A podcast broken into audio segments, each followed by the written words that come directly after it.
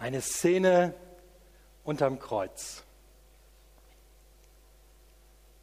Wir haben heute schon viel vom Kreuz gehört und von dem, was dort passiert ist.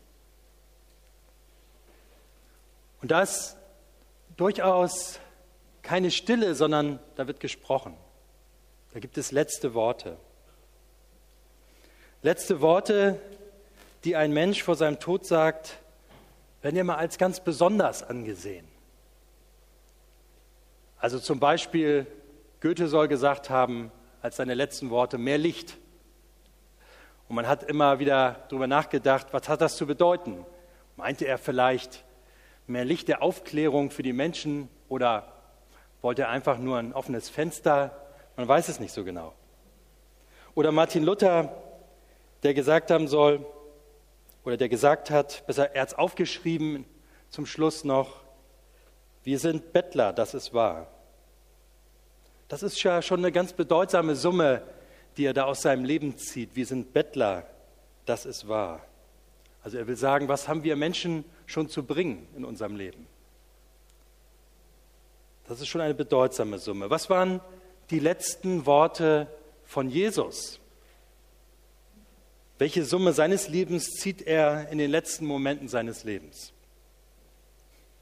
Vorhin in der Evangeliumslesung, die heute auch Predigtext ist, haben wir einige Worte gehört.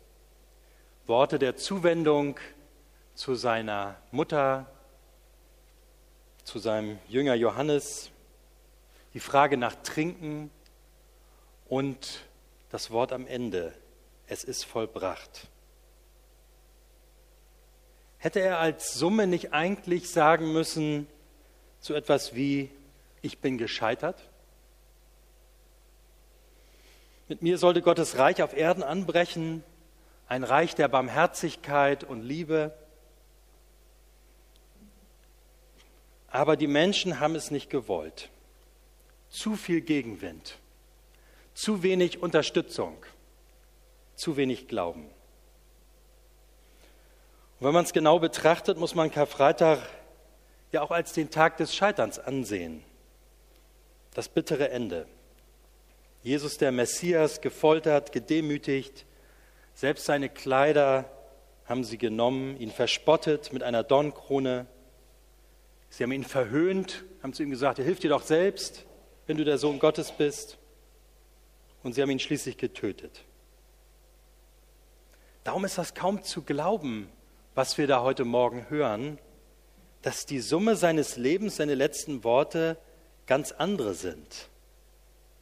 Er sagt nicht, ich bin gescheitert, sondern er sagt, es ist vollbracht.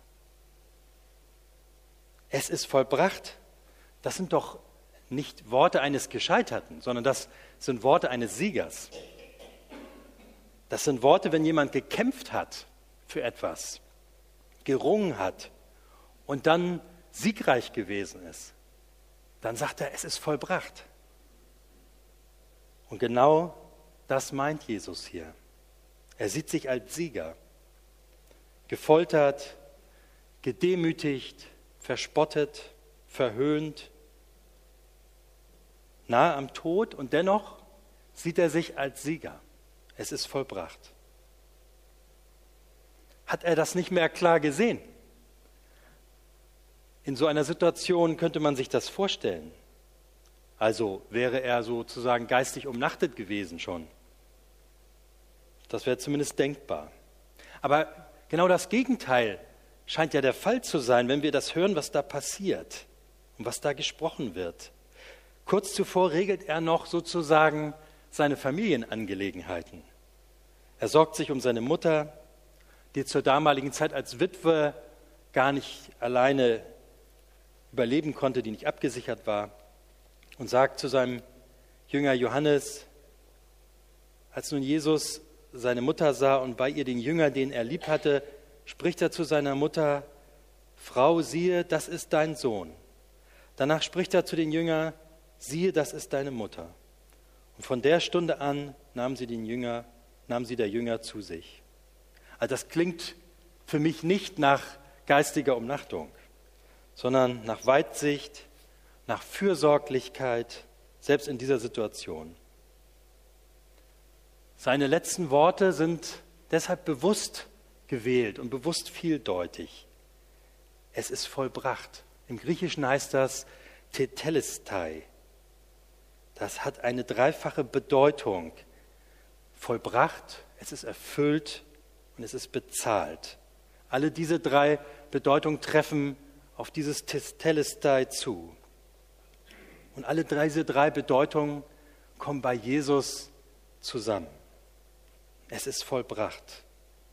Ich bin ans Ziel meiner Lebensreise gekommen. Wann würden wir sagen über unser Leben, es ist vollbracht? Was müsste da alles passieren an Dingen in unserem Leben, dass wir das sagen könnten?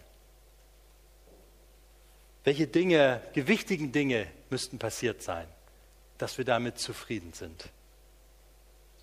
Jesus hatte kein spektakuläres Leben. Er hatte weder Wohlstand noch viel Freizeit.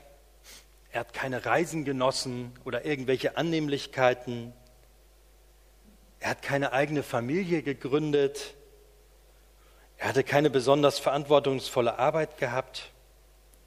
Stattdessen hat er den Tod vor Augen gesehen und ihn nicht verhindert, obwohl er das gekonnt hätte. Sein ganzes Leben diente nur einem Zweck. Er wollte den Willen Gottes tun. Alles andere hat ihn nicht interessiert. Er war nicht in dieser Welt, um für sich selbst zu leben. Er ist gekommen, um das zu erfüllen, was im Alten Testament prophezeit worden war, dass der Messias kommen würde. Und deshalb endet Gottes Plan nicht am Kreuz. Deswegen endet Gottes Plan, sein Reich zu beginnen, nicht dort, sondern es soll deutlich werden, dass er seine Zusagen erfüllt. Bis ins Letzte. Letzten Sonntag haben wir aus Jesaja 50 davon gehört. Da hieß es: Gott, der Herr, hat mir eine Zunge gegeben, wie sie Jünger haben, dass ich wisse, mit den Müden zur rechten Zeit zu reden. Er weckt mich alle Morgen, er weckt mir das Ohr, dass ich höre, wie Jünger hören. Gott, der Herr, hat mir das Ohr geöffnet und ich bin nicht ungehorsam und weiche nicht zurück. Ich bot meinen Rücken da denen, die mich schlugen, und meine Wangen denen, die mich rauften. Mein Angesicht verbarg ich nicht vor Schmach und Speichel. Wenn wir das heute noch einmal hören, dann macht das alles Sinn. Jesus erfüllt das, er wird zum Opferlamm. So ist es von jeher Gottes Plan gewesen. Johannes unterstreicht das, indem er berichtet, dass zur selben Zeit, als Jesus stirbt, im Tempel die Passalämmer geschlachtet werden. Das Passafest als Erinnerung an den Auszug aus Ägypten. Gott rettet sein Volk. Das ist eine Geschichte der Rettung. Damals sollten die Juden ein Lamm schlachten und das Blut mit Ysop-Sträuchern, das war so ein Heilgewächs, an ihre Tür streichen, damit sie vom Tode bewahrt blieben. Und das Fleisch des Lammes dann miteinander essen. Daran erinnert man sich am Passafest immer wieder neu. An die Bewahrung durch Gott und seine Rettung. Zur selben Zeit stirbt Jesus. Das heißt also, das schreckliche Ende von Jesus, das in den Augen der Welt ein Scheitern ist, ist nichts anderes, als was Gott von Anfang an im Sinn hatte und auch angekündigt hat. Denn es ist erfüllt. Jesus ist gekommen, um die Schrift zu erfüllen. Darum wurde er zu dem, den sie schlugen und bespuckten. Johannes ist das sehr wichtig in seinem Evangelium, das immer wieder zu betonen und zu sagen, Jesus erfüllt Wort für Wort Gottes Zusagen bis ins Detail. Es geht immer nach dem, was Gott vorbereitet hat. Selbst die Römer dienen dazu, Gottes Schrift zu erfüllen. Zum Beispiel, dass sie im Jahr 31 den Erlass gegeben haben, dass die Juden selbst keine Todesurteile mehr verstrecken, vollstrecken durften. Denn nach dem Gesetz der Juden wäre Jesus eigentlich gesteinigt worden. Das heißt, er wäre nicht auf die Weise gestorben, wie es vorausgesagt war. Und das erinnert uns auch an die Geburt von Jesus.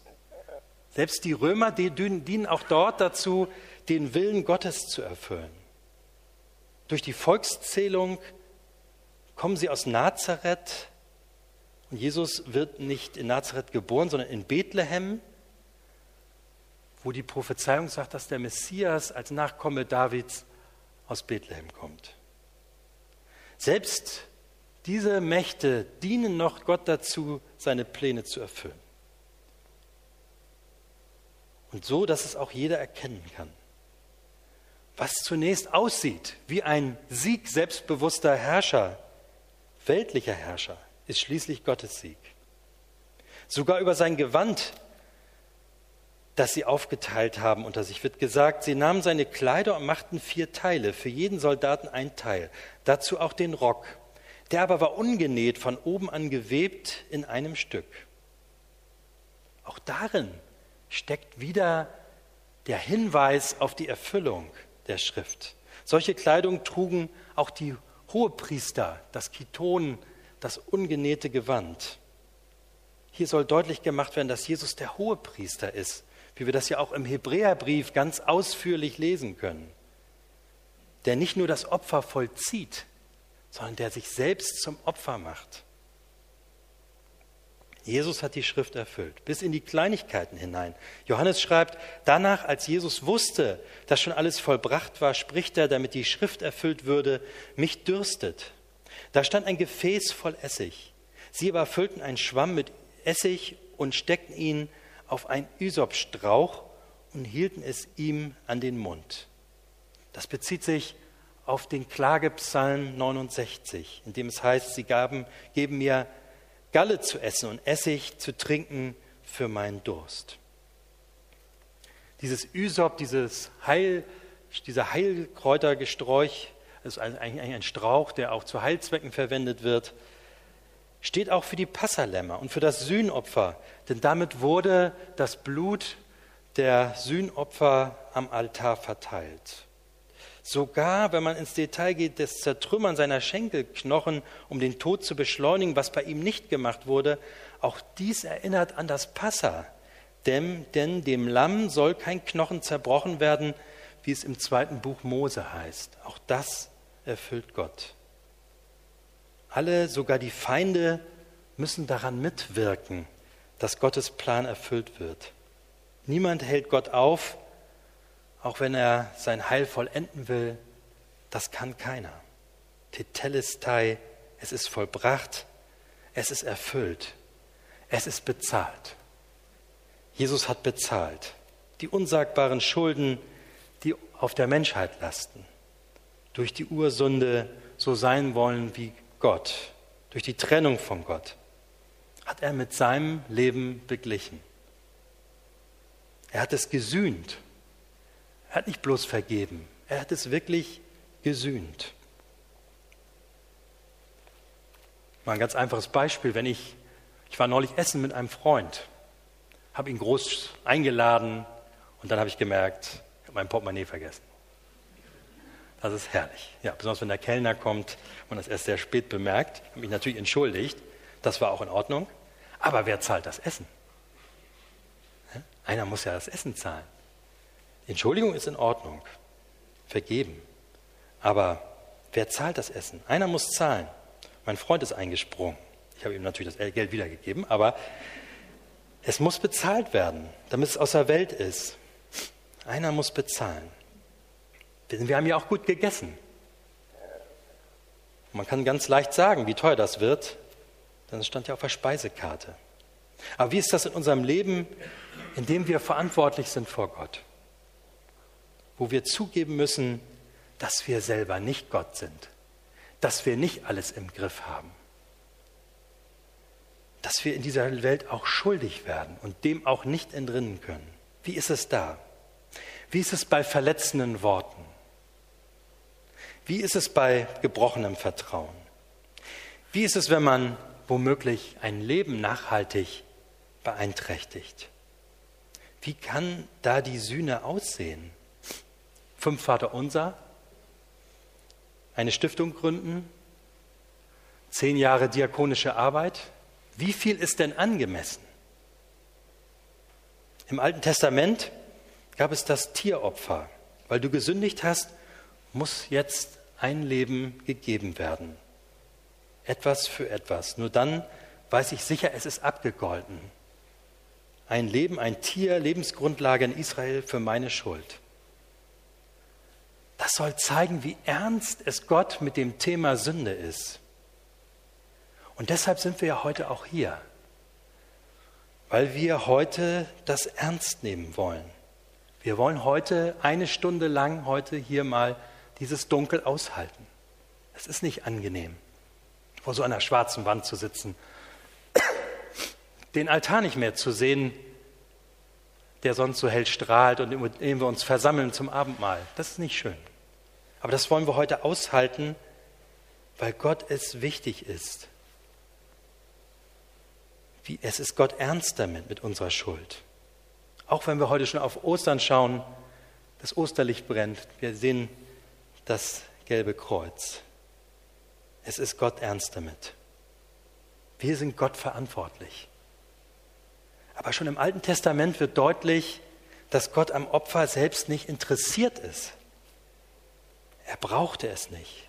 Es sollte den Menschen helfen, seine Gnade und seine Treue und Barmherzigkeit zu sehen. Gott will keine Opfer. Was er wirklich will, ist doch unser Herz, das sich für uns öffnet, für ihn öffnet. Gott will nicht, dass sich die Menschen durch irgendwelche Opfer von ihrer Schuld freikaufen und danach geht es weiter als wäre nichts gewesen und man fängt wieder von vorne an. Aber so ist es in der Menschheit immer wieder gelaufen. Gott hat immer wieder Hilfestellung gegeben, aber der Mensch hat nach erlangter Sühnung sofort wieder von vorne mit allem angefangen. Das Opfer sollte etwas bewegen, wieder neu mit Gott zu leben, sich verändern zu lassen. Aber wie oft ist das gescheitert. Wir müssen erkennen, wir leben einfach nicht mehr im Paradies. Aber durch den Bund, den der Mensch mit Gott schließt, wollte Gott eben deutlich machen, ich will nicht mehr selbst, ich will mich nicht mehr selbst zum Gott erheben. Ich Mensch, sondern aus der Gnade Gottes leben. Das sollte es bewirken. Doch das war nur eine Vorstufe, denn die Menschen haben das nach Belieben ausgelegt. Dann wurde Gott in Jesus Mensch und lebte ohne Schuld, wie ein unschuldiges Opferlamm, und er gab dieses als Sühnopfer hin, damit ein für allemal die Sünde besiegt wurde. Also Gott selbst hat sich geopfert, damit wir kein Leben geben müssen, um die Trennung von Gott zu überbrücken und letztlich nicht unser Leben geben müssen. Gott sagt, es ist erledigt, es ist bezahlt. Freu dich und sei befreit zu einem Leben mit mir. Pilatus sagt es aller Welt richtig und lässt es auf ein Schild über ihm schreiben, obwohl er ihn nur schmähen will. Jesus von Nazareth, der König der Juden. Es ist aber wahr. Die Königsherrschaft Gottes hat tatsächlich begonnen. Aber Jesus sagt, mein Reich ist nicht von dieser Welt. Er setzt nicht die Macht ein, sondern die Liebe. Er fordert nicht, sondern er schenkt. Die ihn aufnehmen, denen gibt er Freiheit, Kinder Gottes zu werden. Er nimmt Wohnung in uns durch den Heiligen Geist. Er bleibt in uns und lässt uns in ihm bleiben. Er übt Herrschaft aus, aber ohne Drohung ohne Zwang, ohne Gewalt. In seinem Reich wird nicht gekämpft, hier wird nur gelebt. Das ist sein Reich, das jetzt beginnt. Deswegen sagt Jesus, es ist vollbracht. Denn was wie Scheitern aussah, war am Anfang, war der Anfang für unser neues Leben in seinem Reich. Heute am Karfreitag wissen wir, Jesus ist Sieger. Deswegen sagt er, es ist vollbracht. Und jetzt kommt es darauf an, dass wir in diesem Sieg leben, dass wir sein Opfer für unser Leben annehmen und nicht immer noch meinen, wir müssten unsere Schuld selbst tragen. Das ist manchmal eine Herausforderung, weil wir gerne etwas tun möchten. Aber wir müssen ihm nur die Schuld ehrlich bekennen, dann gilt das für uns, dass wir frei sind, denn es ist bezahlt. Er ist gestorben, damit wir frei sind. Er tauscht mit uns, wie Luther das so schön sagt. Er nimmt unser Versagen, unsere Halbherzigkeit, unsere Sünde, unsere Verzweiflung und gibt uns dafür seine Gerechtigkeit, seine Heiligkeit, seinen freien Zugang zu Gott. Es ist vollbracht. Sein Tod am Kreuz war ein Sieg. Wenn er seine Treue, seinen Plan sogar mit Hilfe widrigster Umstände, feindlicher Mächte, Römerbesetzung und absoluter Dunkelheit zum Ziel führt, dann kann er doch auch in meinem oft so durcheinander gewirbelten Leben, in meinem unsteten Leben, in meinem von Dunkelheit durchzogenen Leben das tun. Wie sagt der Hauptmann in unserer Szene, ein Verbrecher, schlimmer als ich ist mit ihm im Paradies. Nur weil er ihn gebeten hat, sonst nichts. Vielleicht sollte ich ihn auch bitten. Amen.